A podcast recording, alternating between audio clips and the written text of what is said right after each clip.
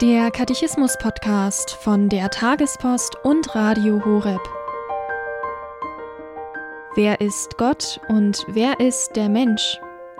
Das Kompendium, die Kurzfassung zum Katechismus der katholischen Kirche, gibt darauf Antwort.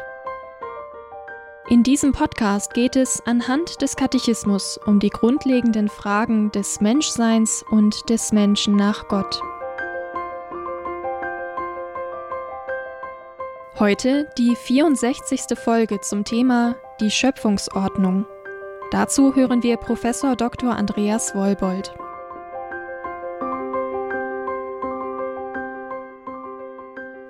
Welche Art von Beziehung besteht unter den Geschöpfen? Unter den Geschöpfen gibt es eine gottgewollte gegenseitige Abhängigkeit und Rangordnung.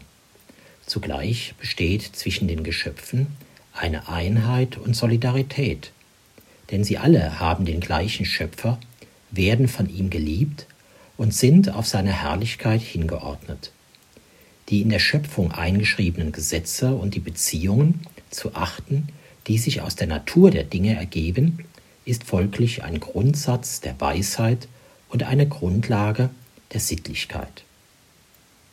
Dieser Paragraph des Kompendiums des Katechismus der katholischen Kirche ist wie eine Zusammenfassung der ganzen Schöpfungstheologie. Was ist die Schöpfung und was ist das Verhältnis der Beziehung der Geschöpfe untereinander, insbesondere des Menschen gegenüber der belebten und der unbelebten Natur? Sehr einfach sieht man es, wenn man ein Haustier hat, etwa einen Hund. Da ist man das Herrschen, das Frauschen, und man gibt selbstverständlich Befehle, man bestimmt, wann es Futter gibt und vieles andere mehr. Und man darf vom Tier erwarten, dass es lernt zu gehorchen, dass es lernt, auf Herrschen und Frauschen zu schauen.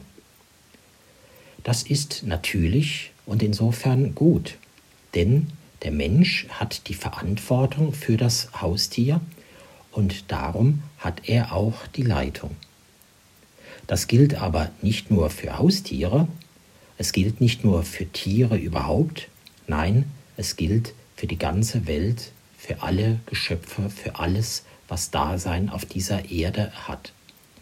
Eine Abhängigkeit und Rangordnung gibt es in dem Sinn, dass die Dinge stufenweise sich immer höher entwickelt haben, am Ende aber steht ein Sprung.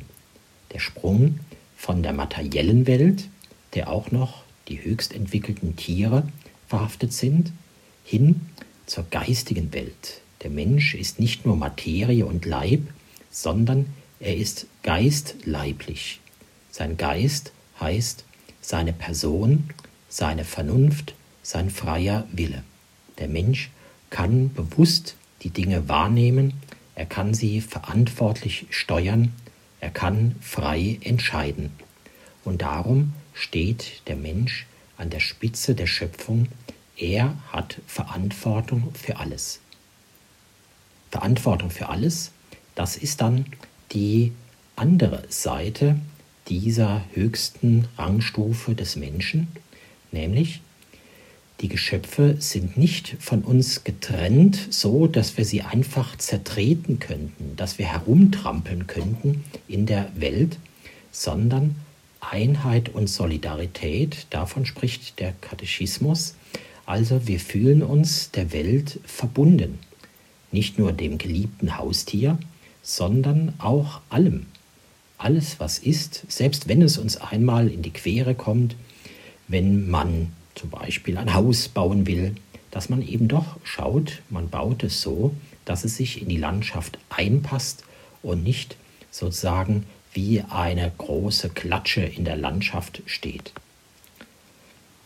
Die Einheit und Solidarität schließt ein, dass wir alle belebte und unbelebte Natur, Mensch, Tier, Pflanze, Gestein, alles, dass wir alle auf den einen Herrn schauen, der wirklich der allmächtige Herr der ganzen Welt ist, und das ist Gott.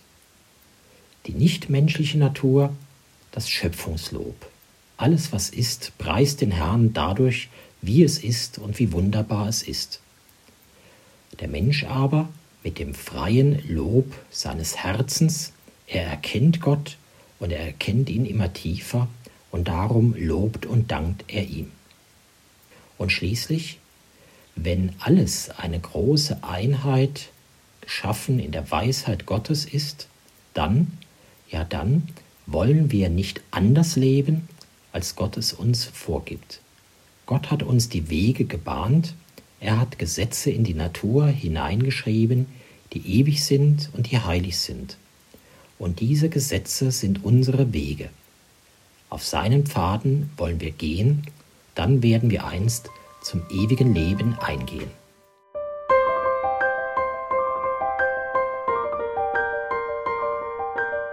Das war die 64. Folge zum Katechismus mit Professor Dr. Andreas Wollbold. Hier beim Katechismus-Podcast von der Tagespost und Radio Horeb.